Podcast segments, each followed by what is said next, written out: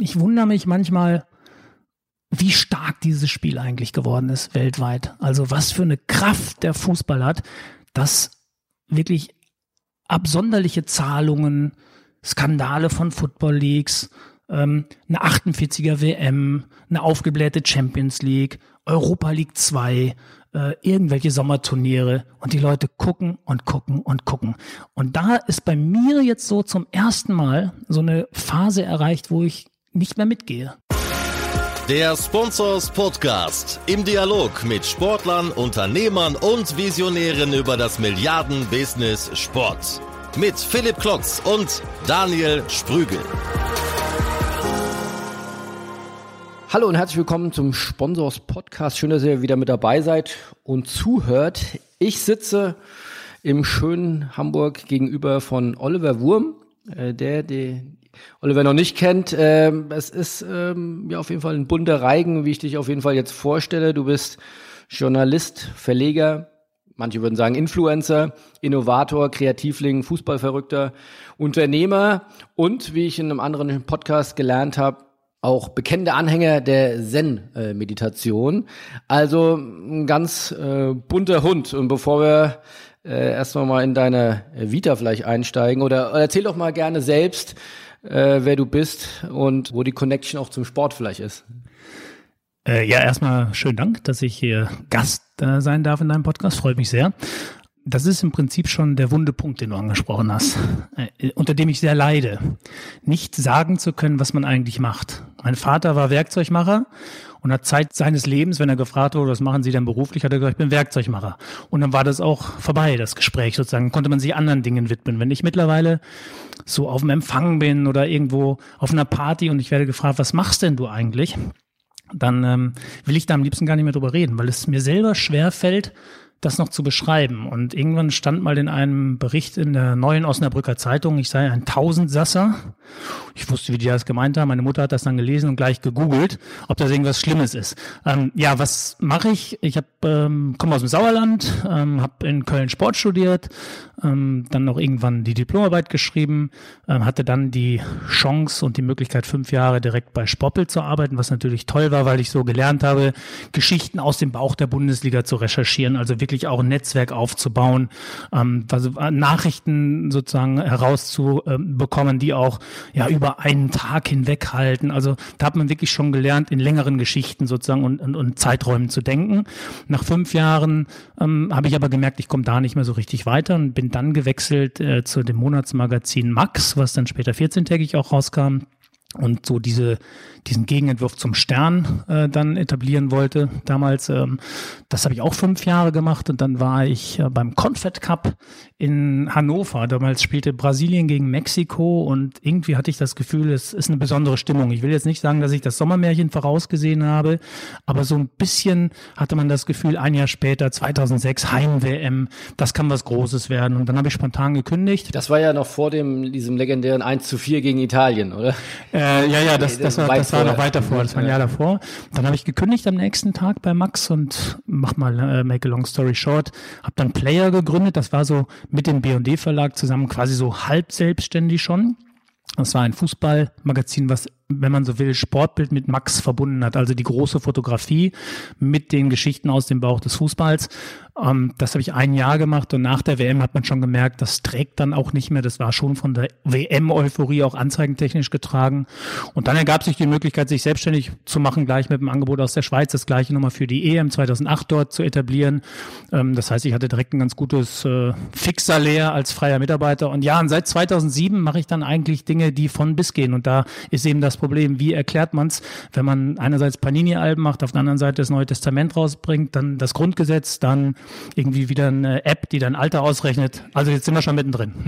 Genau, weil ich möchte mit dir über Innovation und, und Veränderungen sprechen. Ich finde das sehr spannend, weil das kritisieren ja durchaus der eine oder andere, dass das in der Fußball-Bundesliga oder zumindest im Sportbusiness, womit ich und wir uns natürlich auch viel äh, beschäftigen, dass das an vielen Stellen doch fehlt und äh, oftmals so ein Beharrungsvermögen einfach äh, vonstatten ist. Und gerade bei, hatte heute Morgen auch ein äh, Podcast-Interview mit Moritz Fürste, mit dem wir auch über Verbandswesen gesprochen haben. Also ich glaube, der Fußball ist ja da noch sehr professionell aufgestellt. Andere Sportarten sind da qua ihrer Struktur und des teilweise fehlenden Geldes äh, sicherlich auch ähm, im Ehrenamt so ein Stück weit verhaftet und damit äh, ja auch nicht unbedingt Richtung Zukunft eingestellt. Also du, du bist jemand, der das sowas von ja verinnerlicht hat, aber auch dann jeden Tag aufs Neue, so habe ich das äh, zumindest wahrgenommen, auch lebt, diesen Mut zur Veränderung, der Mut zur Innovation. Wo, woher nimmst du diesen Mut? Ist das dir einfach egal oder bist du einfach, äh, trinkst du jeden Morgen da einen, einen Schluck äh, Adrenalin oder wie kommt das?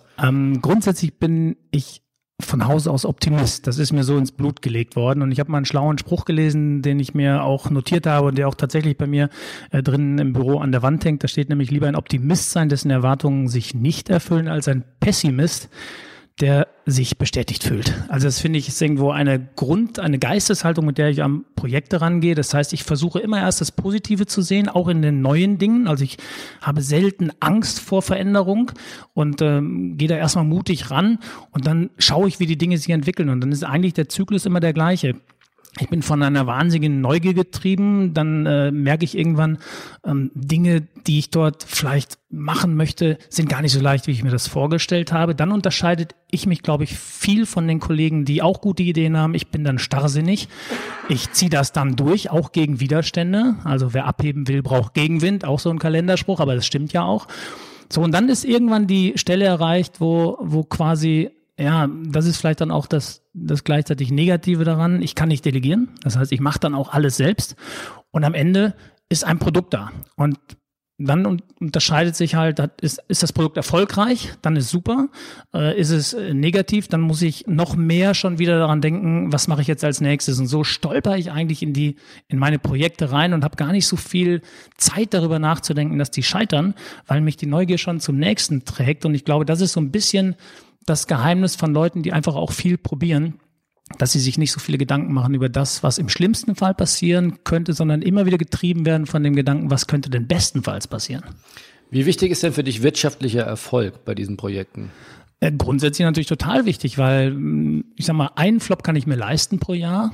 Der zweite ist da schon schwierig, weil weiß jeder selbstständige Unternehmer, man zahlt auch Steuervorauszahlungen, ich muss diese ganzen Sachen immer selber finanzieren. Das heißt, ähm, selbst wenn ich mehrere gute Projekte hintereinander habe, die gutes Geld verdienen, wenn sie komplett abgerechnet sind, sind die Zyklen manchmal so lang, dass ich im Cashflow eigentlich permanent Probleme habe. Also ich habe jetzt gerade zwei wirklich, wirklich tolle, erfolgreiche, funktionierende Projekte am Markt, wo auch die Außenwirkung entsprechend ist, wo mir Leute sagen, Mensch, super, was da gerade bei dir abgeht und so. Aber ich bin im Cashflow äh, auf Kante genäht gerade, weil die Erlöse erst in fünf oder sechs Monaten kommen, wenn ich das Ganze sozusagen im, im Vertrieb und sowas dann final abgerechnet habe. Ich aber zeitgleich schon das nächste Projekt wieder drucktechnisch vorfinanzieren muss und ich laufe auch immer hinter Anzeigenkunden her und ähm, wenn sie dann ähm, eingefangen worden sind, ist das sie dann bezahlen. Die haben Zahlungsziele, die liegen manchmal wirklich äh, am, am, Jahresende, wenn man am Jahresanfang die Anzeige gebucht hat. Also das sind all die Probleme, die jeder Selbstständige, glaube ich, kennt. Und insofern ist wirtschaftliche, äh, wirtschaftlicher Erfolg extrem wichtig, weil er bringt dich halt immer wieder sonst unter Druck. Und unter Druck entstehen zwar Diamanten, aber unter Druck wirst du auch sehr erschöpft. Und dann irgendwann bist du auch einfach müde, Dinge voranzutreiben. Also der wirtschaftliche Erfolg ist schon sehr, sehr wichtig.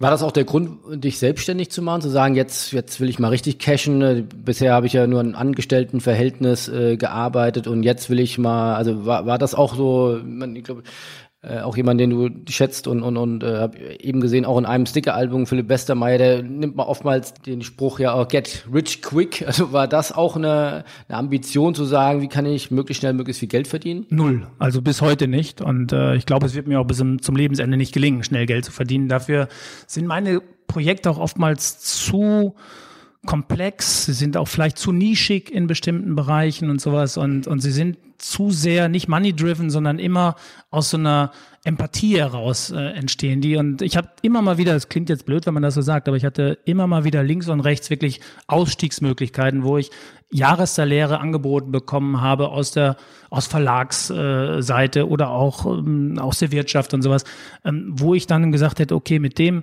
mit der Kohle kann ich auf jeden Fall ganz, ganz sicher leben. Und ich bin trotzdem immer weiter das Risiko eingegangen, weil ich glaube wirklich, dass der schönste Applaus ist eigentlich nicht, wenn man, wenn das Geld rasselt, sondern wenn die Leute Anerkennung zeigen, wenn die Leute sagen, das hat mich wirklich bewegt. Also du hast was rausgebracht, was, was uns interessiert hat, was bei uns was ausgelöst hat, was irgendwie Emotionen äh, äh losgelöst hat, was bestenfalls wie unsere Panini-Alben auch über Generationen hinweg Leute verbindet. Also wir haben auf Tauschbörsen, wenn wir die Panini-Alben rausbringen, teilweise Achtjährige, die mit 80-jährigen Sticker tauschen. In Düsseldorf damals geschehen Heinrich Heine gegen die Toten Hosen. Das ist sowas, das treibt mir die Tränen dann fast in die Augen, weil dann hast du irgendwann mal eine Schnapsidee gehabt, daraus ist ein Produkt entstanden, das Produkt hat die Menschen erreicht und die Menschen, losgelöst von dir, kommunizieren darüber und finden dazu wieder auf einer anderen Ebene zueinander. Und das ist, finde ich, alles wunderbar. Und dadurch, dass ich das alles dann selber gemacht habe und selber ersonnen habe und finanziert und auch das Risiko eingegangen bin, ist es natürlich viel, viel schöner, das hinterher auch einzufahren, als wenn ich jetzt angestellt wäre in einem Verlag. Also ich bin auch, glaube ich, nicht mehr resozialisierbar für einen Verlag. Wenn man sich deine Historie, deine Vita anguckt, dann ist das ja bis 2007 noch halbwegs im Rahmen, so im Sinne von zu, zu Sportbildern, was du aufgezählt hast, äh, ähm, Magazine, Player, und was ist dann passiert? Also was war dann der, der Game Changer, dass du gesagt hast, dann mache ich jetzt was mit Sticker oder dann mache ich das Neue Testament? Wie, wie kommt man auf solche Ideen?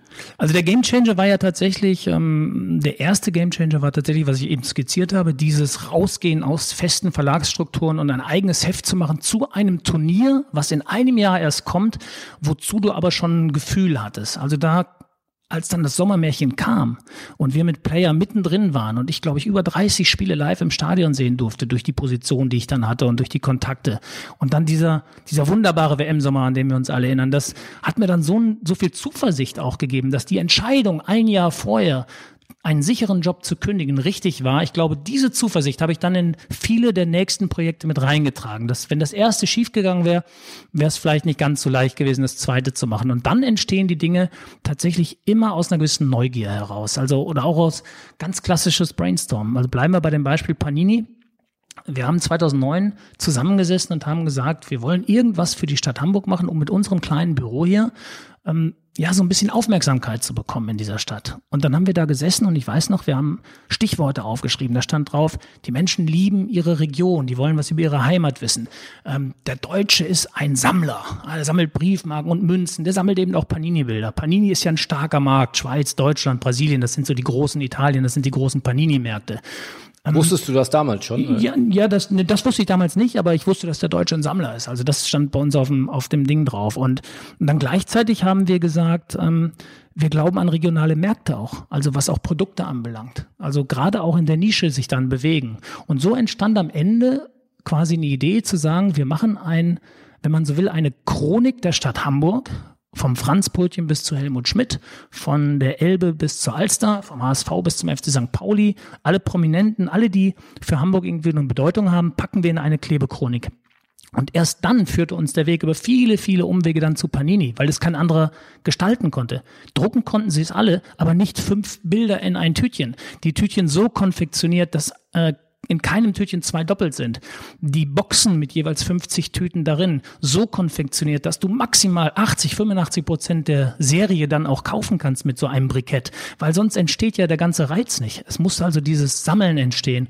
Und das führte uns zu Panini und, und da haben wir keine offenen Türen eingerannt das weiß ich noch. Also der, der damalige Manager, der saß da und sagte, ihr wollt Schwarz-Weiß-Bilder da reinstecken, ihr wollt Geschichte kleben, ihr wollt da richtig redaktionell kuratieren, ihr wollt Geschichten erzählen, die Leute sollen sich ja mit beschäftigen, das funktioniert nie. So, und wir haben dann erfahren, dass wir eine Mindestdruckauflage abnehmen müssen. Wie hoch so, war die? Und so kommt das dann, so stolpert man rein. Das ist vielleicht ein ganz gutes Beispiel, weil das Pass pro Tote ist für alles andere, was danach kommt. Also die Mindestablage war 50.000 Alben und 500.000 Sammeltüten, 2,5 Millionen Bilder für noch immer eine Schnapsidee. Da haben wir erstmal einen Hörer wieder aufgelegt. Da haben wir überlegt, machen wir das? Können wir das? Das war ein Betrag von 60, 70.000, der erstmal weg ist. So, und dann kam erst die Idee, Moment, wenn die Fußballer zu einer Stadt gehören und die Persönlichkeiten und, und, und, und, und die Bauwerke, warum nicht die Unternehmen? Und so haben wir eine Doppelseite gemacht, die hieß Wir sind Hamburg und haben die Unternehmen gebeten, für ihren Sticker dann zu zahlen. Dann war dann der Otto-Katalog und die Nivea-Dose eben in einem Tütchen mit Jan Delay und Uwe Seeler. Das war Branded Content at its best. Und so entstand quasi eine Refinanzierung im Vorfeld Und dann haben wir losgelegt und dann haben wir eine super Medienwirkung erzielt. Dann haben wir natürlich alle Register gezogen, die wir so durch unser Netzwerk hatten. Die Prominenten, die drin waren, haben auch mitgemacht, weil sie stolz waren, ein Panini-Sticker zu werden. Und das Ende war, nach zehn Tagen war Stickernot in Hamburg, 500.000 Tüten weg. Wir haben nach ungefähr sechs, sieben Wochen das zweite Mal schon nachgedruckt. Also wir haben eine Million schon weg gehabt. Und wir sind am Ende bei 1,4 Millionen verkauften Sammeltütchen bei Hamburg sammelt Hamburg 2009 gelandet. Und dann wussten wir, okay, das ist mehr als eine Schnapsidee, das machen wir jetzt in anderen Städten. Sind dann nach Köln gegangen, nach Frankfurt, äh, nach Dortmund und überall hin und eine deutschlandweite Kollektion gemacht. Und ja, mittlerweile sind wir, glaube ich, einer der liebsten Partner von Panini. Es ist mittlerweile ein sehr freundschaftliches Verhältnis. Wir kennen auch in Italien die Leute persönlich jetzt und die äh, Deutschlandvertretung sowieso. Ja, und machen jetzt im 2019 haben wir zehnjähriges und äh, kommen mit einer deutschlandweiten Kollektion. So viel kann ich jetzt schon verraten an der Stelle. Alles andere kommt dann erst Richtung Mai so richtig offiziell. Und es ist, glaube ich, die 45. Also es ist aus das einer Schnapp. 45. Magazin. Das 45. Panini-Album, genau. Also und jedes Mal ist es wieder, wir, wir arbeiten uns jedes Mal komplett neu rein. Also ob es äh, mit einem Verein dann über die Vereinshistorie geht, zu einem Jubiläum wie kürzlich 125 Jahre VfB Stuttgart, ob es mit der RAG-Stiftung und, der Watz zusammen war zur Schließung der letzten Zeche im Ruhrgebiet, wo wir gesagt haben, schwarzes Gold. Wir, wir ehren sozusagen nochmal diesen großen, diese große Wirtschaftserfolgsgeschichte mit einem Panini-Album. Wir haben Ostfriesland schon besammelt. Ostfriesland sammelt Ostfriesland. Also da sind wirklich auch der Fantasie keine Grenzen gesetzt und und lass die Digitalisierung Digitalisierung sein. Es wird alles äh, seinen Weg gehen, aber ich glaube, solange wir wollen, werden wir Panini-Alben machen, weil diese diese Begrifflichkeit aus Heimatliebe, aus ähm, verbindendes Element zwischen den Generationen und einfach sich mit etwas beschäftigen für einen relativ überschaubaren Betrag als Sammler, das ist, glaube ich, unschlagbar. Und da haben wir durch einen Zufall etwas erfunden, was uns sozusagen ein Grundrauschen gibt und mir auch die Möglichkeit gibt, dann andere Dinge darauf aufzubauen. Du hast eben gerade erwähnt, äh, Jubiläum vom VfB Stuttgart. Das heißt also, Fußballclubs machen auch ihre eigenen Panini-Alben dann. Genau, ursprünglich haben wir wirklich angefangen mit den Städtealben und dann haben wir natürlich in den Städtealben auch immer die Vereine drin. Also wenn wir im Oktober werden wir oder im August wird es wahrscheinlich kommen, werden wir Augsburg sammelt Augsburg machen. Da ist der FCA und der Eishockeyclub natürlich auch mit einer eigenen Sammelwelt vertreten und das ist in anderen Städten auch so gewesen und dann sehen die Vereine manchmal, was für eine Strahlkraft das auch hat, weil wie schön das ist, auch das Alte mit dem Neuen zu verbinden. Und so war das in Stuttgart auch so. Wir hatten ein Jahr davor Stuttgart sammelt Stuttgart als Stadt gemacht und da war der VfB mit zwei Doppelseiten vertreten. Und dann kamen die auf uns zu und sagten, Mensch, wir werden 125 Jahre. Wäre das nicht auch schön, wenn wir ein eigenes Album mit euch machen? Von der, von den Gründervätern bis zur Fankurve, von den Partnern äh, bis zu den großen Stars aus Bundesliga, Europapokal und DFB-Pokalgeschichte. So entstehen dann diese Alben dann oftmals auch als Folge eines Stadtalbums. Insgesamt haben wir, glaube ich, sechs sechs oder sieben Vereine in dieser, in diesem Bereich gemacht. Und das heißt, das ist ein Geschäft, was die Vereine erstmal Geld kostet oder können die Vereine damit sogar Geld verdienen? Sie können damit Geld verdienen. Also das garantieren wir denen auch. Und ähm, die Kombination ist eigentlich sehr schön. Wir schaffen es immer, ähnlich wie ich es gerade bei dem Stadtalbum Hamburg auch skizziert habe, die Partner dann, die engen Partner eines Vereins dann mit einzubinden, auch mit einer eigenen Sammelwelt. In diesem Fall hieß die beim VfB Stuttgart, wir gratulieren dem VfB zum 125. Geburtstag. Und dann waren sozusagen Puma, Krombacher und wie sie alle heißen, ähm, waren dann auch ein Sticker der Kollektion. Das ist für die Partner eine schöne Sache, mit den Legenden, mit den aktuellen Spielern, mit den Fans in einem Sammelalbum zu sein und durch ganz kleine vierstellige Beträge, die der Einzelne dann zahlt, haben wir die Produktionskosten im Vorfeld dann schon einigermaßen abgefedert, sodass wir vom ersten Tütchen an dann miteinander Geld verdienen. Die Margen sind da gering. Also mein zweites Problem neben dem, dass ich nicht erzählen kann, was ich so mache den ganzen Tag, weil mir das schwerfällt, ist, dass äh, diese Zahlen natürlich absurd hoch klingen. Ich weiß noch, 1,5 Millionen Bilder, Stickernot in Hamburg, da haben die Kollegen, wenn ich im Volkspark du bist ja Multimillionär wahrscheinlich. Ich weiß noch, wie der Kollege von der Bildzeitung, ich, ich saß da und ich kam die Treppen hoch, da kommt der Stickermillionär und da musste ich dem erstmal vorrechnen, dass so ein Tütchen eben auch Produktionskosten hat, dass die Hälfte beim Grosso bleibt, dass man natürlich auch Margen und und und äh, Shares natürlich teilt, dann kommt irgendwann noch das Finanzamt und so. Ich will, das ist Klagen auf hohem Niveau. Wir würden es nicht machen, wenn wir damit nicht auch Geld verdienen würden. Aber es sind natürlich, du musst Millionen Tütchen verkaufen, um damit, ich sag mal, für mich und Alex, meinen Partner bei Just Ticket, ein paar Monatsgehälter dann am Ende rauszuarbeiten. Wir brauchen drei Alben im Jahr, kann man sagen, damit wir so auf unsere Jahresgelder kommen, mit denen wir gut auskommen können. Und alles, was wir dann on top machen, ist so ein bisschen Spielerei. Wenn das gut geht, ist gut. Wenn nicht, kann ich es damit auch ein bisschen querfinanzieren. Und was ist das Aufwendige an den Panini-Alben? Wenn da sind ja, wie viele Bilder sind in einem Panini-Album? Ganz drin? unterschiedlich. Also es soll so eine Kollektion sollte schon, damit es Spaß macht, so 250 Bilder haben. Aber auch wir versuchen immer so unter 300 eigentlich auch zu bleiben, weil es sonst so ein bisschen auch Geldschneiderei wird. Es soll schon auch ein schnelles Vergnügen sein, aber auch ein nicht zu schnelles. Das heißt also, diese Bilder musst du erstmal kuratieren, du musst die Geschichten äh, dazu texten, du musst dann die Bilder auch frei holen und zwar nicht nur die Persönlichkeitsrechte, mit denen, mit denen du dich dort beschäftigst, sondern äh, ich möchte auch, dass die dass die nicht nur wissen, dass sie mit einem Bild dabei sind, sondern dass sie sich total wohlfühlen mit dem Album. Also wirklich, das ist dann herrlich. Bei MSV Duisburg Panini-Album, das hat äh, Bernhard Dietz mit all seinen Enkeln gesammelt. Und als ich mal für ein anderes Interview bei Bernhard Dietz saß und äh, sagte dann, Mensch, die sammeln ja auch Panini, da sagte er, boah, das war total super, das haben wir mit der ganzen Familie, die Legenden untereinander, wir haben getauscht. Ich sagte, das habe ich auch gemacht.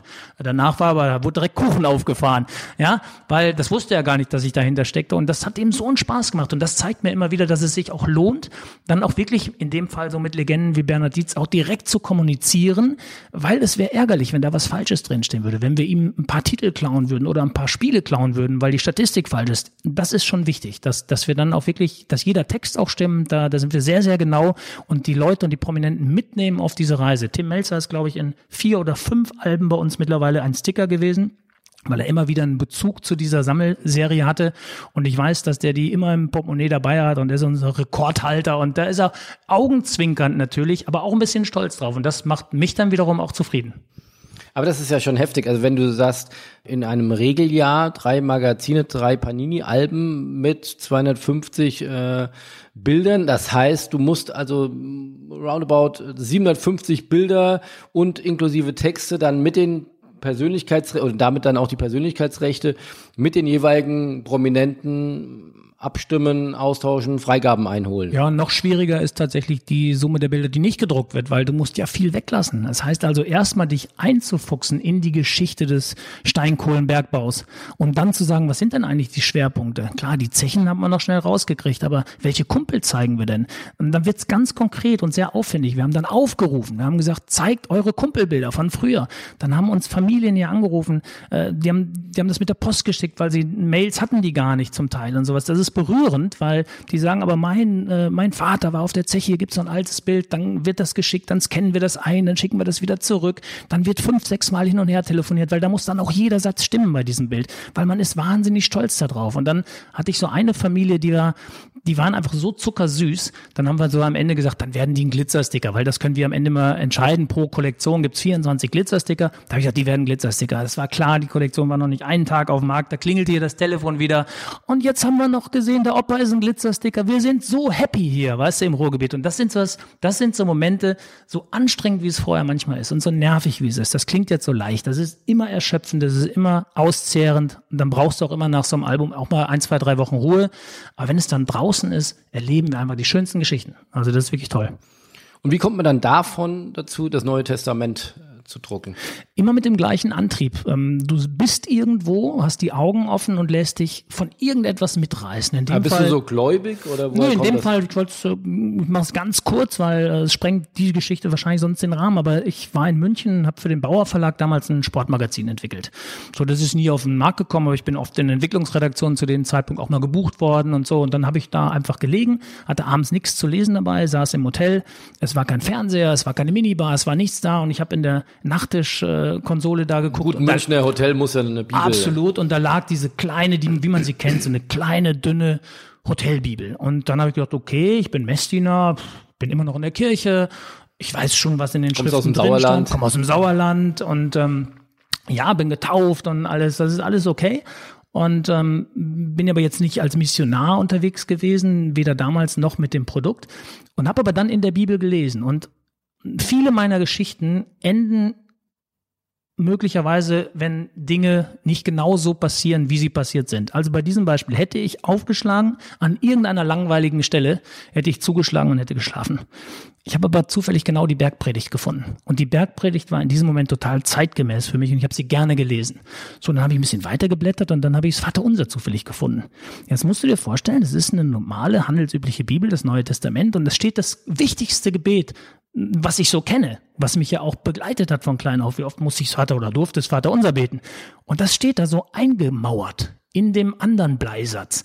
Und dann geht dir natürlich nicht mit 15 oder mit 20, wo du noch keine Ahnung von Zeitschriften hast, ein Licht auf, aber mit damals dann äh, 31 äh, oder 41 war ich damals schon, geht dir natürlich ein Licht auf und du sagst, mit all dem, was du heute kannst, mit Typo umgehen, mit Weißraum, mit Fotografie, mit äh, Form und Farbe, ich muss das doch mal anders layouten. Das ist 2000 Jahre alte Geschehnisse. Vor 500 Jahren hat sie Gutenberg mal gedruckt, ja, und so sind sie immer geblieben. Warum nicht ein bisschen mit Typo spielen? Warum nicht mit Design spielen? Da ist vorher niemand auf der ganzen Welt auf die Idee gekommen. Weltweit ist da keiner auf die Idee gekommen. Und, und das war tatsächlich so. Und und, und dann sind wir daran gegangen und haben erstmal probiert, ob das überhaupt funktioniert. Und dann haben Durftet wir ihr das überhaupt? Ich meine, das ist ja schlimmer da, als die FIFA, oder? Ja, ich frage da erstmal keinen, weil, weil was soll ich ähm, Leute fragen, wenn ich selber nicht weiß, ob es funktioniert? Also erstmal mache ich das. So. Und in dem Fall haben wir es durchgezogen und dann, dann bin ich irgendwann auf den Text gestoßen, dass man den beim Bibelwerk in Stuttgart anfragen muss, weil das ist die Einheitsübersetzung, auf die gibt es eine Lizenz, die ist aber völlig fair. Du musst nur auf die Verkäufe dann am Ende fünf Prozent abführen, du musst da sonst im Vorhinein nichts bezahlen. Aber du brauchst natürlich ein Okay. So, und dann sind wir da hingefahren. Und das ist auch ein Beispiel, so wie ich arbeite. Wenn wir da hingefahren wären, wie so zwei Vertreter einer Werbeagentur, mein Kollege Andreas Volleritsch, der Designer, der die Produkte oftmals mitgestaltet mit mir oder, oder partnerschaftlich auch entwickelt, ähm, wir sind dann dahin und haben denen das gezeigt. Aber wir hatten auch schon 750 Arbeitsstunden darin investiert. Wir haben das gesamte Neue Testament in Magazinform gebracht. Ja, und hatten auch eine Bilderwelt schon dazu entwickelt und so. Und dann haben die sich das erst angehört, was wir vorhaben nämlich durch diese skizzierten Einsätze von den Mitteln, den Text lesbar zu gestalten. Da wurden sie schon hellhörig, dann haben wir denen das gezeigt, die ersten Seiten, und dann merkst du ja schon den Glanz in den Augen. So haben die es auch noch nie gesehen. Weil wenn du die, die Bergpredigt designst, durch die Länge der Sätze und durch die Überschrift, durch die Worte, die dort sind, ergibt sich wie durch Zufall ein Kreuz auf einem Berg. Also manchmal auch so plakative, schöne äh, Dinge, die da passiert sind. Ähm, und, und was ich das erste Mal das Wort Jesus in der, im Neuen Testament erwähnt. Sie, sie gebar einen Sohn, sie erkannten ihn und sie gaben ihm den Namen, dann blättert man bei uns um und dann mit großer weißer Schrift auf rotem Grund auf einer Doppelseite Jesus und dann geht's weiter. Also das ist ein Erlebnis in unserer Bibel zu lesen. Ja, und das haben die natürlich auch sehr schnell gemerkt. Dann hatten sie zwei, drei kritische Anmerkungen und Fragen, die konnten wir gut parieren, weil wir uns auch auskannten in dem, was wir getan haben. Und die wichtigste Frage war natürlich zu sagen, ähm, ihr habt ja da Dinge gehighlightet. Woher wisst ihr denn, was wichtig ist und was nicht wichtig ist? Und auf diese Frage war ich wiederum vorbereitet, weil ich vorher viele Gespräche geführt hatte, auch mit Priestern, die ich kannte, und da haben die schon gesagt, da müsst ihr drauf vorbereitet sein. Das werden die Fragen. So, und dann habe ich halt natürlich auch ein paar Stellen gehighlightet, die wirklich, über die keiner an der Hochschule irgendwie promoviert hat. Also ich weiß noch, auf einer Doppelseite steht bei uns, warum kann er das? Er ist doch der Sohn des Zimmermanns. Also eine stinknormale Stelle aus dem Neuen Testament auf einer Doppelseite. Das haben die sehr schlüssig äh, dann äh, nachvollzogen und waren begeistert und haben uns dann das Okay gegeben und sogar noch die erste Auflage mitfinanziert. Und wir haben, ich weiß gar nicht, wie viele Designpreise dafür bekommen. Und es ist so, dass wir möglicherweise im nächsten Jahr eine Neuauflage davon machen, weil die Einheitsübersetzung wird 50 Jahre alt und dann gehen wir vielleicht mit dem neuen Text der neuen Einheitsübersetzung dann auch mal wieder an den Kiosk. Und das sind alles so Projekte, wenn, wie gesagt, wenn ich eingeschlafen wäre nach fünf Minuten, dann hätte dieses Projekt niemals das Licht der Welt erblickt. Und ich wäre in meinem Leben nie nach Litauen gekommen, weil wir in Vilnius auf der Bühne damals einen goldenen Award gekriegt haben. Und das sind dann so, dann stehst du irgendwo in Litauen und denkst dir, wie geil ist das denn? Gut, dass du damals irgendwie kein Bier hattest oder nicht nur ausgegangen bist, sondern einfach mal das Neue Testament neu designt hast, weil ähm, das sind Projekte, die sind so once in a life und die machen dich nicht dümmer. Das ist ja auch schön. Hat es denn der, hat es dich dann auch zum Papst mal gebracht? Hat er sich das auch mal angeguckt? Wir haben äh, natürlich, äh, das war der deutsche Papst ja zu der Zeit, also insofern war das natürlich, der Ansatz war da. Wir haben Briefe hingeschickt und auch ähm, äh, Magazine hingeschickt und wir haben dann äh, durch Herrn Genswein eine Antwort bekommen, dass unser Magazin äh, sozusagen in den päpstlichen Gemächern jetzt einen Ehrenplatz hätte. Und das habe ich jetzt so praktisch noch bei mir im Büro hängen und das ist ein schönes Schreiben, wo ich mich freue, wo ich aber im Nachhinein manchmal denke, er hat so manchen Chef einer großen Boulevardzeitung immer mal wieder empfangen. Er hätte uns auch mal empfangen können. Da war ich ehrlich gesagt auch sogar ein bisschen enttäuscht, dass wir da keine Einladung gekriegt haben, mal zu einer Audienz oder sowas, zu so einer Massenaudienz, ja, ja. wo wir ihm das einfach hätten persönlich geben können, weil ich finde, dass wir da schon sehr, sehr viel gemacht haben, ähm, um Leute, auch jüngere Leute, wir kriegen ja bis heute Zuschriften, wir verkaufen die auch bis heute noch äh, online jede Woche, ähm, dass Jugendgruppen damit arbeiten, ähm, dass sie eingesetzt werden als Geschenk nach Kommunion, nach, nach Hochzeiten oder sowas oder zu anlässlich von Hochzeiten. Und wir kriegen wirklich äh, ganz berührende und bezaubernde Briefe und wir haben das Neue Testament vielen Leuten auf diese Art näher gebracht und ja, hätten wir mal eine Einladung nach oben verdient gehabt, aber kommt vielleicht noch. Machen wir dann bei, wie, wie viel beim habt nächsten ihr, Mal. Wie viel habt ihr verkauft davon? Schwer zu sagen, weil es tatsächlich so verschiedene Verkaufswege waren. Es gab eine Auflage, die lief nur über den Bibelverlag, eine lief nur über unseren Shop, dann haben wir eine große Menge auch an den, an den Kios äh, getan. Wenn ich da jetzt eine, eine Zahl nennen müsste, dann müsste ich sie wirklich nachreichen und sie, sie addieren äh, aus den verschiedensten. Aber waren schon Zehntausende. Oder? Es waren Zehntausende, aber keine Hunderttausende. Also das war dann schon auch ein begrenzter Zeitraum nur, den wir sie angeboten haben, draußen im Grosso. Und wir hatten damals auch das Problem, aber das ist dann wieder ein eigenes Thema für einen eigenen Podcast. Du hast halt wahnsinnig Schwierigkeiten in diesem Zeitschriftenmarkt. Wir haben fünf, sechstausend Zeitschriften, glaube ich, die um die wenigen Regalplätze kämpfen und äh, der Einzelhändler hat wenig Platz. Und wenn dann so ohne großen Verlag im Rücken und ohne große Werbestrategie einfach mal das Neue Testament kommt, da haben wir schon mit Frühremission zu kämpfen gehabt. Also wir haben teilweise von zehn Heften sind, sind sechs oder sieben gar nicht ins Regal gekommen. Na, die sind direkt zurückgeschickt worden und dann, und dann waren die auch noch weiß und dann kannst du sie nicht wieder zurückschicken und so. Also da haben wir auch viel Lehrgeld bezahlt.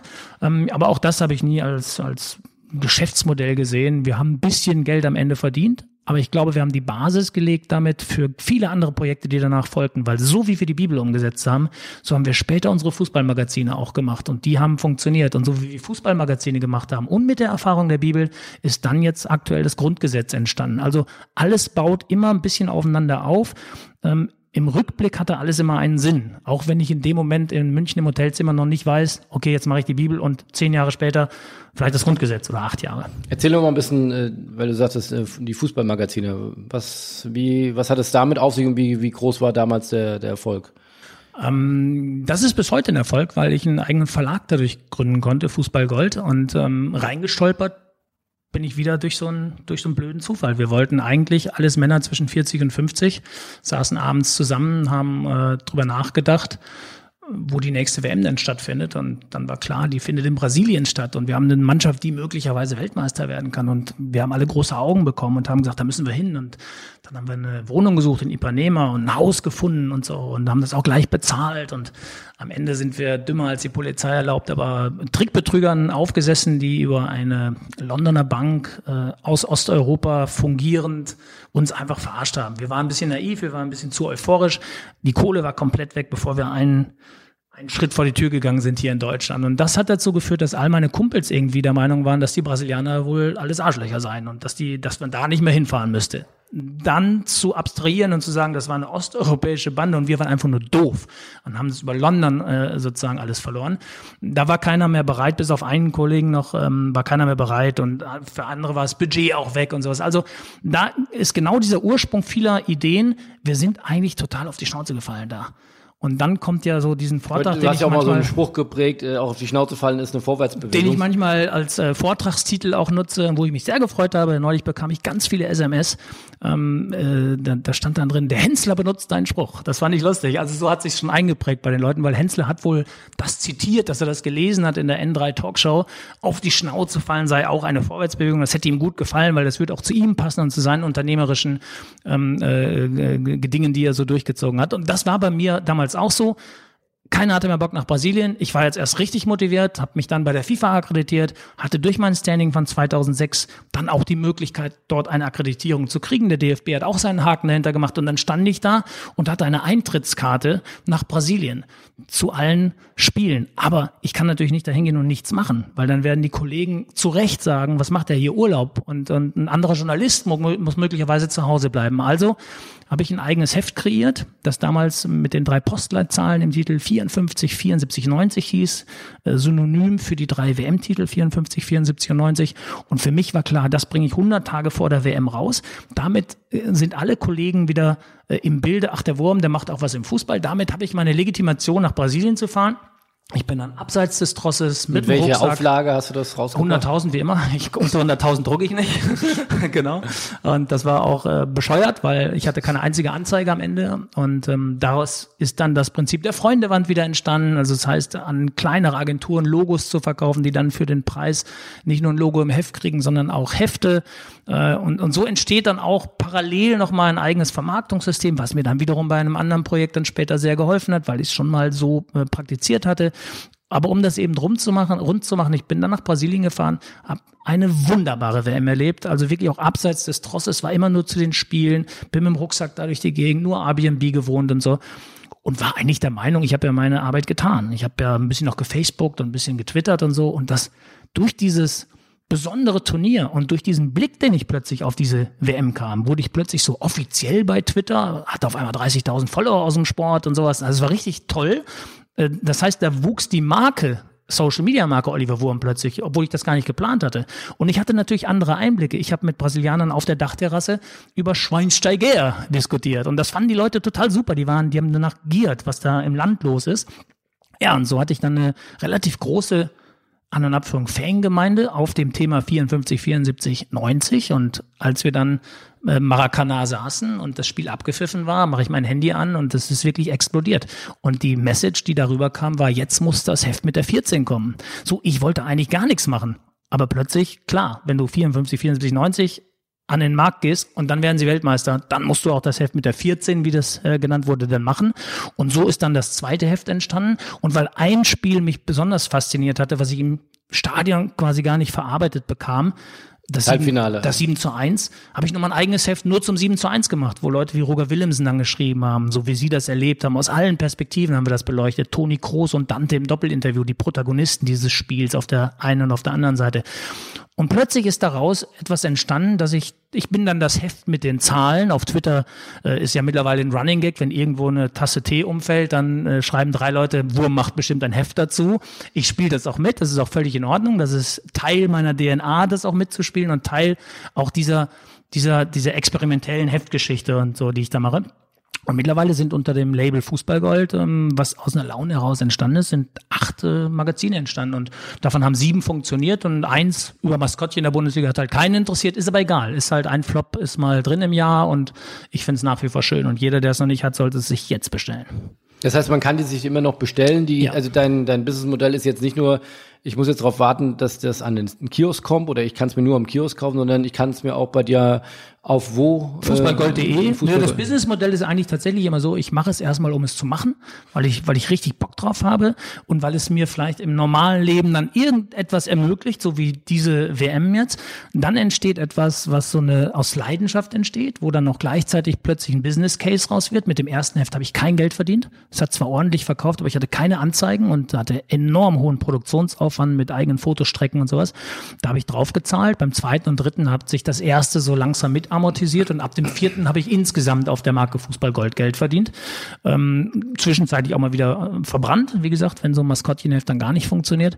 Aber da bin ich irgendwie ganz gut aufgestellt und habe so eine Fanbase und wenn ich sozusagen das nächste Heft irgendwann mal, ich habe jetzt wieder ein, zwei Ideen im Kopf, ähm, wenn das kommen wird, dann kann ich darauf aufbauen, habe ich immer meine Grundrauschen Verkaufszahlen. Also das ist ein Verlag, der quasi nur aus One-Shot Magazinen besteht und die kommen auch nur, wenn ich Lust darauf habe oder wenn es sich irgendwie anbietet, dass man was machen muss. Also wenn Fritz Walter im nächsten Jahr wird 100, wer weiß, vielleicht gibt es ein Heft dann zu Fritz Walter, Leben, Wirken, und äh, die Bedeutung dieses Ausnahmefußballers für die Geschichte der Bundesrepublik und für uns als Fußballfans heute, das wäre mal so eine Beschreibung des Ganzen. Ob ich das mache, weiß ich noch nicht, aber vielleicht ähm, passiert irgendwann mal etwas, wo ich sage, jetzt muss man es machen. Und dann habe ich die Marke dafür. Ich habe die Plattform und ich habe alles einmal ausprobiert. Ich weiß die Druckerei, ich habe meinen Vertrieb, ich habe meine Anzeigenkunden, die mittlerweile Fans sind, die mit kleinen Beträgen das dann supporten.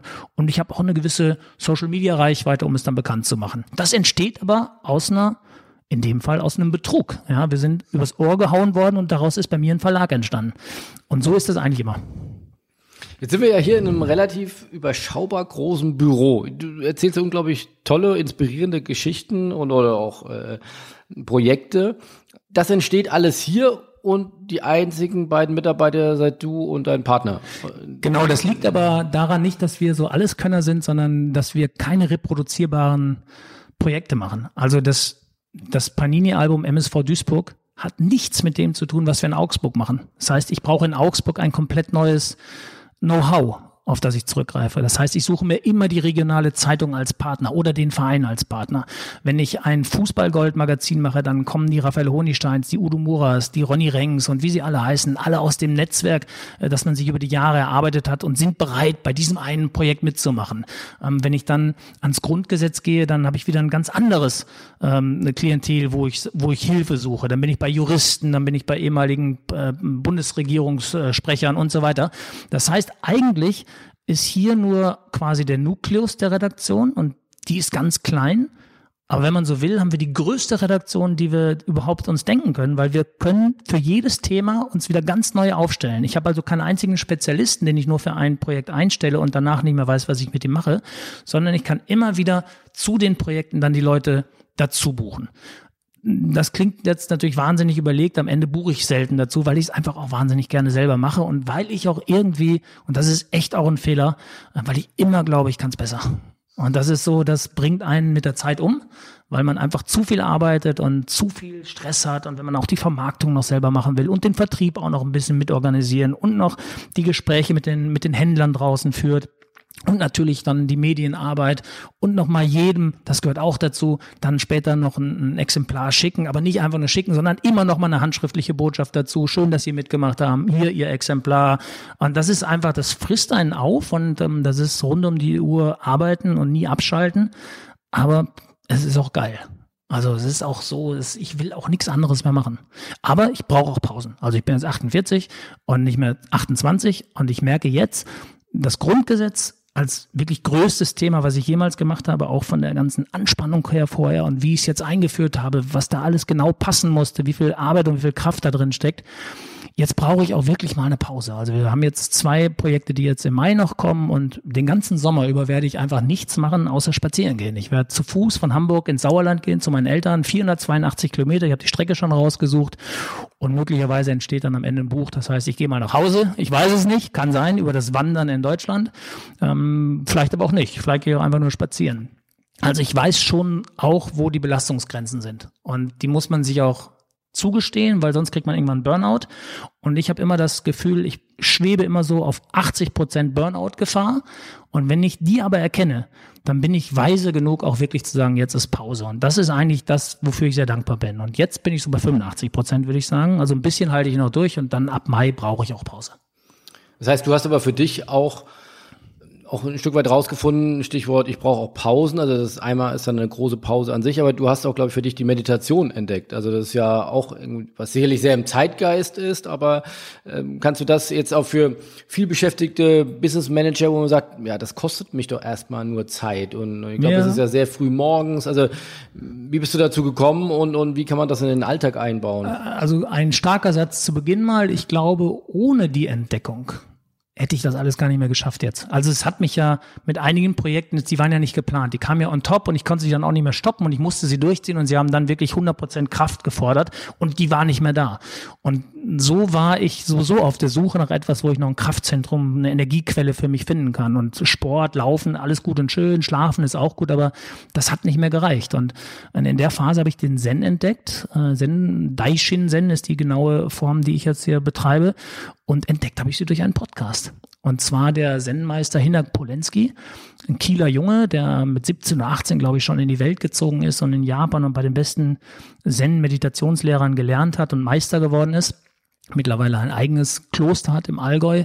Der war im Podcast bei euren Kollegen, ich sage jetzt mal Kollegen, Podcast-Kollegen von Michael Trautmann und äh, Christoph On the Magnusson. way to New Work. On the way to New Work, genau. Und dort war der und wurde eigentlich nicht zum Zen befragt, sondern was die Digitalisierung für sein Kloster bedeutet. Aber wenn man den hört, diesen Typ. Der hat so eine geile, eindringliche Stimme. Zu mich, für mich war das jedenfalls so. Also mich hat er total angesprochen, sodass ich also über den Podcast ein Interesse erstmal an dem Menschen bekommen habe. Dann habe ich den gegoogelt, dann habe ich mir YouTube-Videos angeguckt. Das der heißt ist sehr jetzt, groß, glaube ich. Sehr groß, er ist über zwei Meter groß, glaube ich. Und, und jetzt sprach er schon zu mir. Und das, was er sprach, machte für mich alles total Sinn. Und ich hatte vorher verschiedene Formen ausprobiert. Ich war mal beim Yoga, das ist halt nichts für mich. Ich war bei der Kontemplation, das ist mir zu, zu konfessionell, zu christlich. Und da haben mich jetzt hier beim Zen die Dinge überzeugt zu sagen, das hat halt keinem kein, keine, ja, keine Konfession, keinen Glaubensansatz dahinter, sondern es geht halt wirklich nur um Meditieren, Sitzen in Kraft und Stille, also dein, dich wieder zu erden, deine Mitte zu finden und sowas. Und das waren so Schlagworte, wo ich dachte, ja, all das suche ich gerade, meine Mitte, ich brauche Kraft, ich will Ruhe. Und dann bin ich einfach mal hingegangen. Es ist hier in Hamburg die Kirche der Stille, dienstags abends, da kann man einfach hin, ist eine offene Runde. Und ich wusste, als ich das erste Mal da war, das ist genau meine Welt, weil ich sage immer so als Sauerländer Junge, ich kam da rein und da hatte keiner einen an der Marmel. Also so, da war keiner, wo ich das Gefühl hatte, boah, jetzt sind sie aber alle, jetzt schweben sie gleich nach Hause oder jeder hat hier nochmal eine ganz besondere äh, Agenda, die er mitbringt. Nee, das waren einfach tolle Leute aus allen Altersklassen, aus allen gesellschaftlichen äh, Bereichen und die sind da hingekommen und haben richtig hart meditiert, weil Zen ist nichts für weiche Menschen, also, also Weichlinge sozusagen. Also Zen ist wirklich äh, sehr, sehr dynamisch auch, trotz der Ruhe und, und alles sehr strukturiert und, und da wird auch mal geschrien zwischendurch und sowas, um sozusagen gewisse Geister zu wecken. Und das macht mir alles wahnsinnig Spaß und ich bin da immer noch ein Lernender und man bleibt ja auch immer ein Lernender, aber ähm, war jetzt zweimal im Kloster, einmal für drei Tage und jetzt für fünf Tage zu so einem Session. Und jetzt bin ich, wie das äh, dann in der Funktion dort heißt, ich bin jetzt in der Schülerschaft, also auf dem Weg. Und das ist dann so ein Bekenntnis dafür, dass das eben doch mehr als eine Spielerei ist, sondern dass es ein großer Teil meines Lebens wird. Und ich glaube, das, was ich im Moment sehe, das ernte ich noch gar nicht, weil ich so erschöpft bin im Moment, dass ich quasi nur reinpower noch weiter an Energie und so damit noch den Tag überstehe oder die Wochen überstehe. Aber wenn ich mal zur Ruhe komme, dann habe ich so eine Vorstellung gerade und ich glaube, das wird auch so passieren, dass all das, was ich im Moment an Energie und an Ruhe und an Konzentration und Kraft in mir aufbaue, durch diese Art der Meditation, durch diese Art des neuen Denkens, die bei mir auch einzieht, dass ich, glaube ich, eine Explosion kriegen werde im August, September und dass es ein super Herbst wird, weil ich dann voller Energie bin und dann aufs nächste Level, glaube ich, auch mental gehen kann. Und das ist auch gut und das äh, habe ich richtig Lust drauf und das ist, ja, wird kein Magazin werden. Also ich werde kein Zen-Magazin machen, das mache ich nur für mich. Super. Sind wir sehr gespannt, was da in, in der zweiten Jahreshälfte passiert. Richtung Ende nochmal eine Sache, die du für mich noch auflösen musst. Also du bist zum einen ein unglaublicher Printmann, ein äh, Print verliebt, würde ich fast sagen. Gleichzeitig bist du, hast du eben selbst von gesprochen, bin ja auch Follower äh, von dir, sehr omnipräsent auf den sozialen Medien. Also A, wie passt das zusammen? Und B, wie schaffst du es überhaupt noch zeitlich? Weil äh, du bist ja rund um die Uhr am Posten, habe ich äh, fast das Gefühl. Ähm, ja, das höre ich häufiger von außen. Ähm, mir kommt das gar nicht so vor. Ich muss wirklich sagen, ich habe noch, so lange wie ich bei Twitter und bei Facebook bin, gab es noch keinen einzigen Moment, wo ich mich hingesetzt habe und gesagt habe, ich muss heute noch was posten oder ich muss heute noch was twittern oder ich muss noch etwas zu irgendeinem Problem mich äußern oder eine Meinung bilden. Es ist immer so, wie wir uns jetzt unterhalten. Unterhalte ich mich einfach mit denen, die da Interesse dran haben. Ich habe einen Gedanken und bin werd den los. Und ich habe irgendwann auch die Hemmschwelle verloren, mir Gedanken darüber zu machen, versteht diesen Witz jetzt nur Mickey Beisenherz oder versteht ihn auch meine Mutter oder verstehen ihn vielleicht beide? Und wenn du das mal los bist, dann äh, fällt es dir wahnsinnig leicht. Und wenn du dann gleichzeitig noch ähm, selbstständig bist und keinem Rechenschaft kundig bist, weißt du, also wenn, wenn ich etwas sag mal, jetzt ganz aktuell. Es gibt diesen Vorfall offensichtlich der rassistischen Beleidigungen im Stadion von Wolfsburg. Ja, es hat ja der Basketball-Influencer jetzt dieses Video gepostet. Äh, da habe ich natürlich sofort geteilt und habe geschrieben 5 vor 12. Weil das ist genau mein Thema. Wir müssen uns gesellschaftlich engagieren, wir müssen da einen Mund aufmachen, wenn sowas passiert. Ich muss aber nicht überlegen, arbeite ich jetzt vielleicht bei Springer, bei Gruner und Ja, ist das jetzt alles abgestimmt? Bin ich dem DFB zu irgendwas verpflichtet? Oder falle ich denen vielleicht in den Rücken, weil die jetzt denken, oh, jetzt postet er das auch noch. All diese Gedanken muss ich mir nicht machen. Das ist ein Momentum, ich sehe das und teile das. Und dann ist das bei mir auch aus dem Kopf. Und wenn du sagst, ich poste sehr viel, das stimmt, aber ich lese sehr wenig. Ich bin, das klingt jetzt ein bisschen doof, aber für mich ist Twitter und Facebook ist ein Sendermedium. Also ich sende dort hauptsächlich und sende natürlich auch Inhalte von Dingen, die ich verkaufe. Meine Hefte, meine Magazine, meine Paninis und sowas. Und bilde gleichzeitig auch so ein Forum, wo ich Haltung zeige und Haltung entwickeln kann. Und das hilft mir manchmal, meine Gedanken zu ordnen und sie dann gebündelt sozusagen auf Facebook zu stellen oder auch mal einen schnellen Witz loszuwerden, wenn ich alleine vom Fernseher sitze und mir der gerade einfällt, dann twitter ich den halt. Und, und letztlich ist es immer spielerisch, es strengt mich null an und es gibt auch mal Tage, wo ich gar nichts mache und dann merke ich selber, okay, heute 30 Mal getwittert, weil irgendein Live-Ereignis äh, dann sich so hochgeschaukelt hat. Aber das Feedback, was ich kriege, ist eigentlich sehr, sehr positiv. Und, ähm, und ich mache mir nicht die Mühe, jeden Kommentar sozusagen unten nochmal dann zu lesen und mich damit auseinanderzusetzen. Don't feed the trolls. Das habe ich wirklich gelernt, weil das führt zu nichts. Aber es äh, macht mir dann schon Spaß, wenn einer richtig völlig schwachsinnig dagegen argumentiert, dann mit dem auch in den Infight zu gehen. Immer mal wieder. Und das schult mich zum einen auch, wie gesagt, in meiner eigenen Überprüfung meiner Haltung zu gewissen Themen. Das ist total wichtig. Also ich habe das Gefühl, durch Social Media bin ich auch klarer geworden, bin klarer in meinen politischen Ansichten auch geworden, habe ein eigenes, das ist mein, wenn man so will, sind meine Leitplanken auch, die ich mir da selber setze durch meine Postings. Und vor allen Dingen macht es einfach einen Riesenspaß. Also, und es ist ja auch manchmal so, das sage ich auch ganz ehrlich, dann sitzt du vielleicht zu Hause, bist völlig müde, hast einen scheiß Tag hinter dir, aber denkst dir, ach Mensch, du willst mindestens noch ein paar Hefte verkaufen und dann wurde irgendwo was über dich geschrieben und dann ist es doch leicht, nochmal eine gute Laune in die Welt zu sprühen mit einem schönen kleinen Halbsatz, danach Handy ausmachen und ins Bett gehen. Also äh, ich, ich nutze es auch tatsächlich, um mich und meine Produkte damit zu verkaufen, vielleicht auch mal an Tagen, wo gar nicht so eine gute Stimmung ist, wo ich aber sage, komm, nach draußen hin, immer ein bisschen den Optimismus auch äh, weiter fördern und äh, in die Welt pusten und und das ist irgendwie dann auch ganz gut. Also das ist, für mich ist Social Media nie Arbeit, sondern eine unglaubliche Unterstützung und Hilfe meiner Arbeit und am Ende einfach auch ein großer Spaß und letztlich ist es doch so, ob du 35.000 Twitter Follower hast oder 150, es geht auch meistens um dieselben 150, mit denen man sich da ein bisschen kabbelt und das macht halt Spaß. Wie viele Follower hast du auf den beiden also Kanälen? sind wahrscheinlich so um die 35.000 bei Twitter im Moment. Aber die sind mal gekommen, wie ich sagte eingangs, ähm, ich war eine lange Zeit so um die 9.000 oder 10.000 und dann in Brasilien ging auf einmal das Tor auf, dann war es auf irgendeiner Liste drauf bei Twitter, dann kriegst du einen blauen Haken, auf einmal war es so 35.900 oder so und da bin ich dann auch stehen geblieben. Und äh, Twitter versteht man ja sowieso nicht. Also manchmal haue ich wirklich einen raus und denke mir, Alter, das ist aber jetzt mal richtig gut und nicht ein Pfeff, nicht ein Retweet und dann bin ich richtig enttäuscht manchmal. Denke ich mir, das gibt's doch gar nicht. So ein geiler Witz und so. Und dann, so wie neulich, dann schreibe ich einfach mal, ich bin eigentlich echt stolz auf Jupp Heynckes, dass er sich dazu noch nicht geäußert hat, weil man hört und sieht nichts von dem. Und auf einmal rappelt das dann durch und ich weiß nicht, 1000 Fefs und 600 Retweets oder sowas. Also man steckt nicht drin, es überrascht einen immer wieder das Medium und man darf es halt alles nicht so ernst nehmen. Das ist, glaube ich, das Wichtigste. Und Facebook, wie viel hast du da? Ähm, Facebook bin ich jetzt bei der Freundesannahme jetzt an so einer Grenze, glaube ich, langsam. Also ich glaube 5000 darf man, ne? Irgendwas mit vier, noch was sind's wahrscheinlich. Und dann habe ich verschiedene Fanseiten, so für meine Magazine und die sind aber alle im überschaubaren Rahmen. Aber Facebook ist, ähm, glaube ich, habe ich eine hohe Qualität an, an, an Freunden und, und Abonnenten, weil das merke ich schon. Wenn, also auf meinem Facebook-Kanal, das habe ich mir auch erarbeitet, kann ich echt gute Diskussionen führen.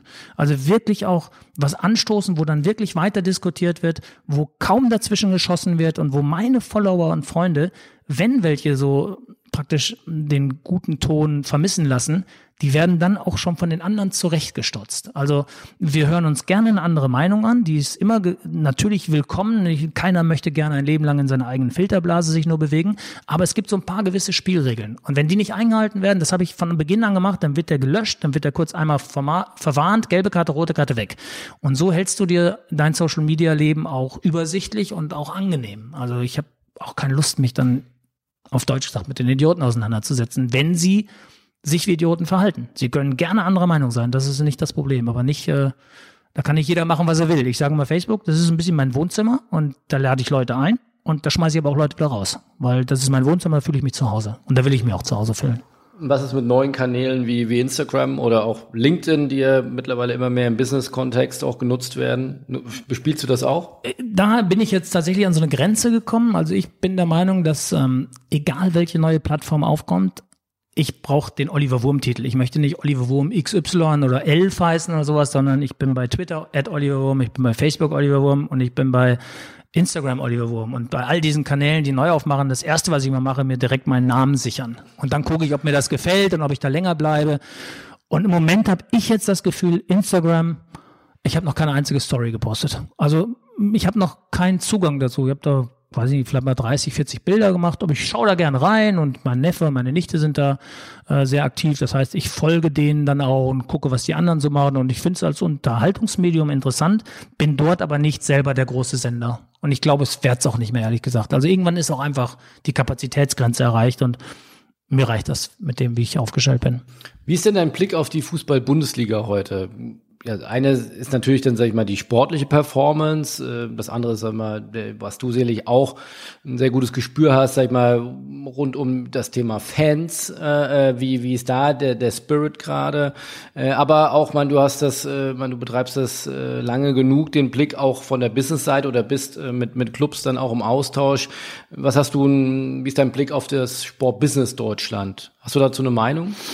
Ja, ich will es mal, darf ich es von, von Deutschland ein bisschen wegnehmen und auf den Fußball ja. generell. Ne? Ja. Und, und ich, ich wundere mich manchmal, wie stark dieses Spiel eigentlich geworden ist weltweit. Also was für eine Kraft der Fußball hat, dass wirklich absonderliche Zahlungen, Skandale von Football Leagues, ähm, eine 48er WM, eine aufgeblähte Champions League, Europa League 2, äh, irgendwelche Sommerturniere und die Leute gucken und gucken und gucken.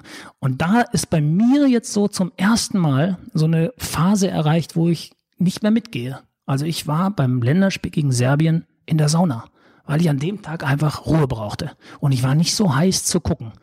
Und das habe ich eigentlich so noch nicht erlebt. Gerade beim Neustart, wie er jetzt ja auch programmiert war. Das wäre man ja eigentlich interessiert gewesen. Ich habe keinen Eurosport-Player. Ich habe kein The Zone. Ich gehe und schaue diese äh, Sendungen sehr, sehr gerne in Kneipen. Das hat, führt mich montags oft in Kneipen oder freitags. Ja?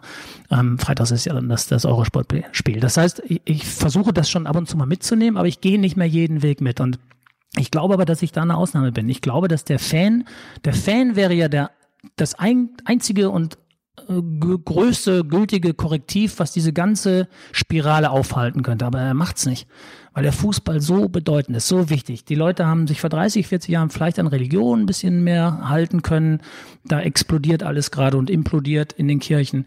Ähm, der Staat irgendwie ist nicht mehr so ich sag mal, gibt nicht mehr so diese Rahmenbedingungen offensichtlich für Leute, wo sie sich dran festhalten können. Aber bei Fußball, das ist so ein leichtes Spiel, das versteht man, die Regeln sind leicht und da kannst du all deinen Frust der Woche hinbringen, da kannst du mit Freunden sein, da, da kannst du dich ausleben und sowas. Und der hat so eine Bedeutung, dass ich einfach glaube, dass der Fan mittlerweile sagt, ich lasse mir diesen Fußball nicht kaputt machen. Und deswegen glaube ich, ist er auch unkaputtbar geworden, ähm, im Großen und Ganzen als Massenphänomen. Aber für mich, äh, ich entferne mich immer mehr davon. Und, und bleiben wir mal ganz konkret, ich kann mir nicht vorstellen, dass ich ein Heft mache zu einer 48er WM in Katar und Saudi-Arabien und wo immer sie dann stattfinden wird. Also ich bin jetzt gerade an so einem Punkt, wo ich sage, das ist vielleicht auch gar nicht mehr mein Fußball. Woher kommt das Gefühl? Ist es dann diese viel zitierte Überkommerzialisierung oder aber ich finde, das ist teilweise eine sehr bigotte Diskussion. Also auf der einen Seite, oder mm. dass viele Fans sich auch in eine, gerne dann auch in eine Utopie stürzen. Die ganze Welt verändert sich, äh, wird immer schneller. Muss man ja auch alles nicht gut finden, aber ja, ja, ich weiß, worauf Fakt. Aber die Utopie des Fußballs bleibt bestehen. Mit welchem Recht? Ja, also das Zumindest die Frage ist, denke ich, berechtigt. Ja, ich will gar nicht darauf hinaus, dass alles so bleiben soll, wie es ist. Und äh, ich bin kein Freund des Videobeweises, aber Gott, wenn er dann kommt, dann kommt er halt.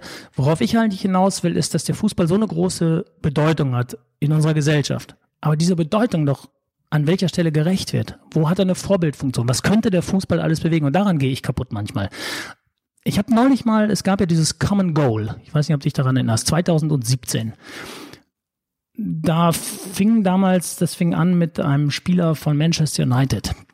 Der hat als erster Spieler dort gesagt, ein Prozent seines Gehalts gibt er ab. Da habe ich damals vom Fernseher gesessen oder vom, vom Rechner gesessen und habe gesagt, was, Juan Mata, was für eine geile Idee. Jetzt macht der Fußball endlich mal etwas und es ist Payback-Time.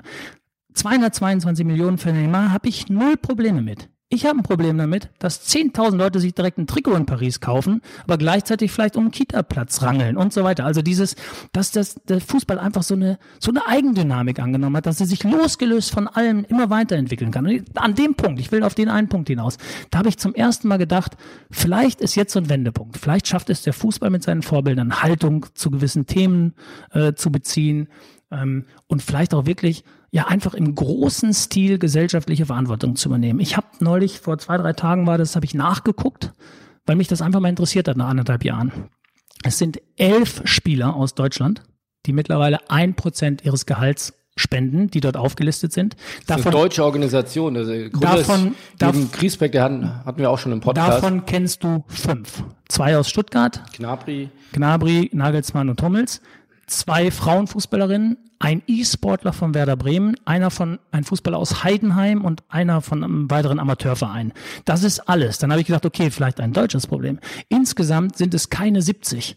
Wenn du es aber googelst, ist an der Spitze der UEFA-Präsident, der ist dabei, aber danach nichts. Da sind ein paar Chinesen und ein paar ich weiß nicht, wo die spielen. Die kenne ich alle gar nicht. Und das ist so ein Armutszeugnis, dass selbst diese einfache Idee, ein Prozent ihres Gehalts abzugeben und damit richtig was bewegen zu können, ist aus meiner Sicht total gescheitert, liegt aber nicht an der Idee, liegt an diesem, an diesem verrückten Fußball, wie er sich entwickelt hat, weil da keiner mehr über diesen kleinen Tellerrand hinausdenkt und keiner mehr von so einer Bewegung sich angesprochen und mitgenommen fühlt. Und da fängt es bei mir dann an zu bröckeln. Wo habe ich dann mal eine, natürlich gibt's immer wieder Kampagnen und dann Choreografien und so, aber eine klare Haltung zu Homopho gegen Homophobie oder zum Thema Homophobie eine klare Haltung zu Geflüchteten.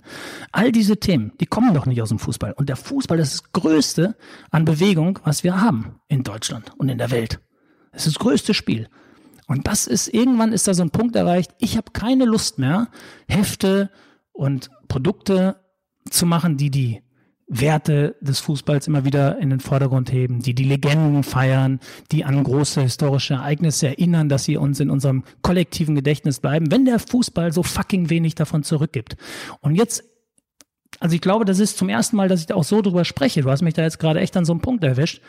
Ich glaube, die Payback-Time, die der Fußball hat, die ist schon längst überschritten und der ist auf, auf einem ganz beschissenen Wege, wenn er nicht langsam anfängt. Verbände, Vereine, Spieler, Trainer, wirklich zu sagen, wenn wir schon so groß sind und wenn wir offensichtlich unkaputtbar sind und wenn dieses Business gerade nicht in Millionen und Milliarden, sondern in, demnächst in Trillionen und Trilliarden finanziert wird, dann müssen wir auch ja, unserer gesellschaftlichen Verantwortung gerecht werden.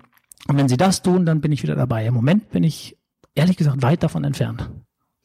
Spannendes Thema, da könnten wir wahrscheinlich noch Stunden äh, drüber reden.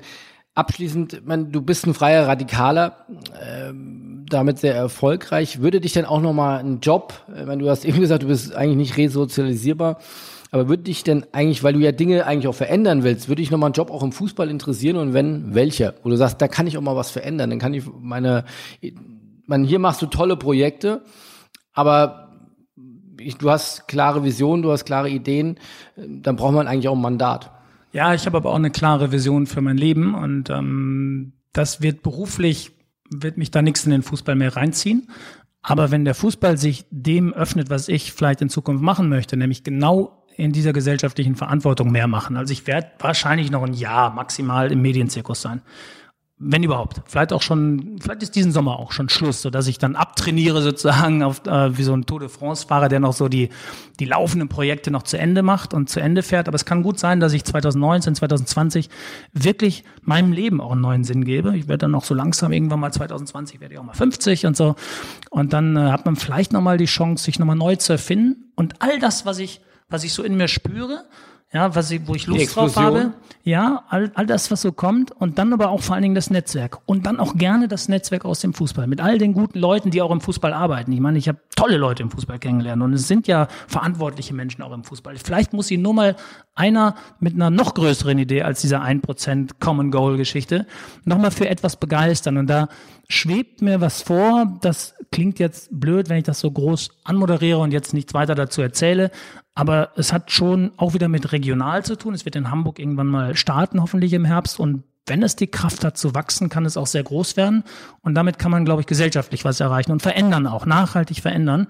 Und ähm, ich glaube, das wird mein Berufs Weg sozusagen die nächsten Jahre sein und nicht mehr Sportjournalist. Und also vor 20 Jahren hätte ich mal Spielerberater werden können. Da habe ich mal ein Angebot gehabt von einem großen Spielerberater. Äh, vor weiß ich nicht wie viele Jahren auch mal Pressechef irgendwie eines Bundesligisten. Das habe ich damals nicht gemacht. Und dann glaube ich, heute zieht mich nichts mehr dahin. Besser können wir nicht enden. Dann haben wir auf jeden Fall eine Steilvorlage, um da äh, hoffentlich in Bälde über dein neues Projekt zu sprechen. Herzlichen Dank, Oliver Wurm. Äh, ja, hat mich sehr gefreut, dich vors Mikro zu bekommen. Extrem inspirierende Projekte, extrem spannender Blick auf ja, Geschichten, auf ähm, das Business von dir, äh, aus nicht existierenden Projekten äh, neues Business zu gestalten und äh, auch ja das, womit ich angefangen habe, über Innovation und Veränderung zu denken und zu reden. Fand ich sehr spannend. Vielen Dank. Aber du hast noch was auf dem Herzen. Noch, wollte ich sagen, ich, ich habe ja schon den Finger. Ja. Gibst du mir noch 30 Sekunden, oh, falls noch einer dran ist. Ja. ähm, das, was mir wirklich auf dem Herzen liegt, das ist das Stichpunkt. Ich mache das Grundgesetz als Magazin gerade. Und das ist etwas, das mich, was mich ja auch nicht als Medienprojekt gereizt hat, sondern weil ich gesagt habe, das Grundgesetz wieder in den Mittelpunkt der Gesellschaft zu rücken. Die Würde des Menschen ist unantastbar, Artikel 1 als Leitlinie mal vor sich herzutragen und zu, sich damit zu beschäftigen. Das ist etwas, was mich gerade wahnsinnig umtreibt und wo ich ja toi toi toi auch mit einem großen Risiko gestartet bin, 100.000 Hefte und keiner wusste, was passiert und dann einen solchen Candy Storm bekommen habe, von der Süddeutschen über die FAZ, über die Fernsehsender und Radiosender. Überall wird es gelobt und positiv besprochen, sodass wir jetzt schon da... Vier, vierfach verschenkt zu du Weihnachten. Hast schon viel verschenkt, hast du vor, vor dem Podcast schon erzählt, habe ich mich sehr gefreut, weil ähm, das, das ist genau das ist toll, wenn das dann auch Leute weiter verschenken. Und jetzt beginnen da die ersten Schulen sich zu melden und so. Also es beginnen irgendwie soziale Einrichtungen sich zu melden. Und ich möchte jetzt einfach möglichst viel drucken, um es dann, es kostet ja 10 Euro am Kiosk, auch für den halben Preis oder drunter an Schulklassen abzugeben, an andere Einrichtungen abzugeben. Dafür brauche ich Hefte, die ich drucken muss. Und für die Hefte brauche ich Partner. Und wie gesagt, der letzte Satz in diesem Podcast, wenn du mir den erlaubst, dort kann jeder Unternehmer, vom kleinen Unternehmer bis zum DAX, vom Einzelmann bis zum Startup, ähm, von der Stiftung bis zum Verein, mir sein Logo schicken, dann druck ich das in der nächsten Auflage von 100.000 Magazinen als eines von 70 Logos ab. 70 wegen 70 Jahre Grundgesetz im Mai. Und die Partner zahlen jeweils 1949 Euro. 1949 wegen des Gründungsjahr des Grundgesetzes. Also es ist sehr bildlich alles und, und, und sehr mit, mit, mit Spielereien und mit Zahlen. Und sie bekommen dafür 200 Hefte im Wert von 2000 Euro. Das heißt, es ist wirklich ein Engagement, was sich jeder leisten kann, wo er 200 Hefte bekommt mit seinem eigenen Logo drin und wo wir mit der Gesamtheit dann einfach eine Riesenwelle starten können. Und wie gesagt, jeder Partner ist da willkommen und äh, ich schicke auch gerne eine Präsentation raus, wo das alles nochmal erklärt ist. Mail bitte an info at oliverwurm.de. Ich würde mich wirklich über jeden Einzelnen freuen, der unsere Grundgesetzidee nach vorne bringt, weil das ist nach allem, was wir besprochen haben, das wirklich das Wichtigste, was ich jemals gemacht habe. Und das spüre ich auch. Und das, das hat so viel ausgelöst und losgelöst in, in mir, dass erst da der Gedanke gekommen ist, auf den du mich ja gerade auch geführt hast, dass ich eigentlich das, was ich bislang gemacht habe, sehr schätze und sehr gerne gemacht habe, dass ich da jetzt einen neuen Weg gehen will. Und kann nur jedem empfehlen, beim Grundgesetz vielleicht den Weg beginnend mit mir zu gehen. Und es ist ja wirklich eine überschaubare Finanzierung oder ein äh, überschaubares Investment. Knapp 2000 Euro dafür, das im Gegenwert dann auch in Heften zu bekommen. Also das ist, denke ich, äh, absolut unterstützenswert. Da drücken wir dir die Daumen und äh, ja, dann äh, vielen, vielen Dank. Äh, hat mir große Freude gemacht. Viel Erfolg und ich bin gespannt, wohin die Explosion im zweiten Halbjahr führt. Ich äh, werde es dann hier erzählen. Okay, super. Bis dann. Tschüss. Tschüss. Bye.